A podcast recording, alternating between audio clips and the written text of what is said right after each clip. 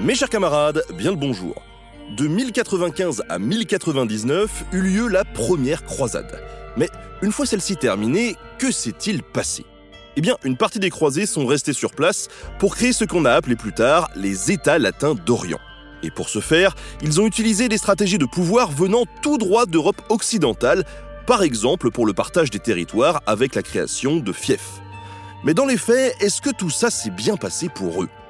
Pour le découvrir, je vous propose d'écouter la réponse de Florian Besson, un spécialiste des États latins d'Orient. Il est récemment venu nous parler plus globalement de l'histoire de ces États et des pratiques de pouvoir de sa noblesse dans un nouvel entretien historique qui sera disponible d'ici quelques jours sur le podcast. Alors en attendant, je vous souhaite une bonne écoute sur Nota Bene.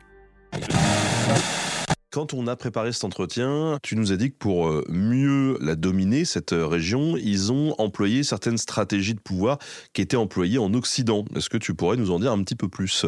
Oui, bien sûr. Les Latins qui arrivent en Orient donc pendant la première croisade, et puis ceux qui vont arriver après, ils arrivent en fait évidemment avec euh, leur logiciel mental, c'est-à-dire leur stratégie, leur technique, leur pratique de pouvoir. Évidemment, c'est logique. c'est comme ça qu'ils savent faire. C'est comme ça qu'ils ont appris à gouverner. Les plus jeunes ont une vingtaine d'années, les plus âgés sont bien plus âgés. La plupart ont déjà une expérience du pouvoir. Et donc, en fait, ils reproduisent leur technique de pouvoir. Et par exemple, très vite, ils divisent la terre en fiefs, puisque c'est comme ça que ça fonctionne en Occident. Donc, évidemment, sans surprise, ils entreprennent de faire des conquêtes et d'inféoder ces conquêtes à des nobles, à leurs proches, puisque c'est comme ça que ça marche. Ça permet de se faire des alliés, de se faire des fidèles. Euh, ça permet de déléguer la gestion concrète du gouvernement. Parce qu'évidemment, le roi de Jérusalem, il peut pas se permettre de gérer euh, les impôts, la justice, etc. dans chaque ville de son royaume, parce que les techniques de gouvernement et d'administration ne le permettent pas à l'époque. Et puis encore une fois, en fait, je pense que c'est vraiment comme ça qu'ils pensent, quoi. C'est comme ça qu'ils voient le monde, et ça leur paraît, je pense, aussi évident que, euh, ouais, je sais pas, qu'aujourd'hui, quand on fait, euh, quand on part à 10 en vacances et qu'on fait un planning de tâches ménagères et qu'on réfléchit même pas à pourquoi on fait ça, parce que c'est comme ça qu'on est paramétré, et que le premier soir, il y a quelqu'un qui va proposer en disant alors qui s'occupe de la vaisselle, qui s'occupe des courses, et je pense que les seigneurs, à l'époque, c'est comme ça qu'ils réfléchissent et qu'ils disent, bon, OK, alors, euh, quel fief on fait?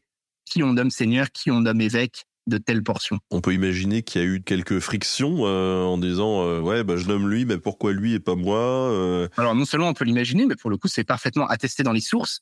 les seigneurs, ils sont, ils sont égaux sociologiquement, mais c'est une classe sociale qui est caractérisée par l'émulation. C'est-à-dire qu'en fait, ils sont rivaux. Ils veulent toujours avoir plus qu'un autre. Ils veulent toujours être meilleurs qu'un autre. Euh, ils veulent avoir plus de réputation, plus de terre, plus d'argent, etc.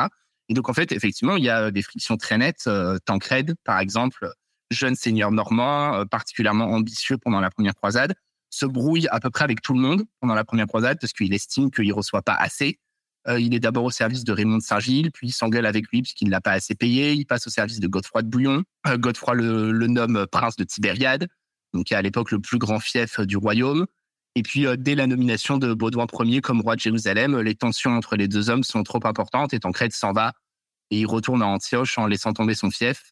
Et donc, c'est en permanence. Dans les chroniques de la première croisade, il y a tout le temps ce que tu décris en disant euh, Godefroy donna la ville à tel homme, euh, mais tel autre, mécontent, vint le voir en disant Mais pourquoi lui et pas moi? Moi, je te connais depuis plus longtemps. Moi, j'ai amené plus d'hommes. Moi, je me suis mieux battu, etc. J'ai plus de followers. Exactement. Euh, ça, peut, ça peut dégénérer dans des conflits armés entre eux ou pas? Alors oui, ça peut. Euh, on en a hein, des exemples de micro-conflits très localisés dans le temps. Euh, en fait, c'est aussi comme ça que ça se passe en Occident. Au même moment, les nobles, ils se battent, mais ils se battent dans des conflits très courts. Et très vite, en fait, il y a des accords, il y a des compromis, il y a des discussions. Mais oui, bien sûr, on a des exemples de conflits de succession, par exemple, où on fait sortir ces hommes, il y a des escarmouches dans la rue, etc., ou autour d'un lieu stratégique. Et puis très vite, on négocie.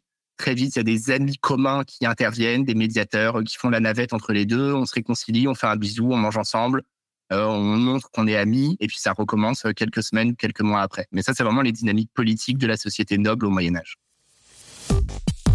Merci à tous d'avoir écouté cet extrait du prochain entretien qui sera disponible très bientôt sur Nota Bene. À bientôt.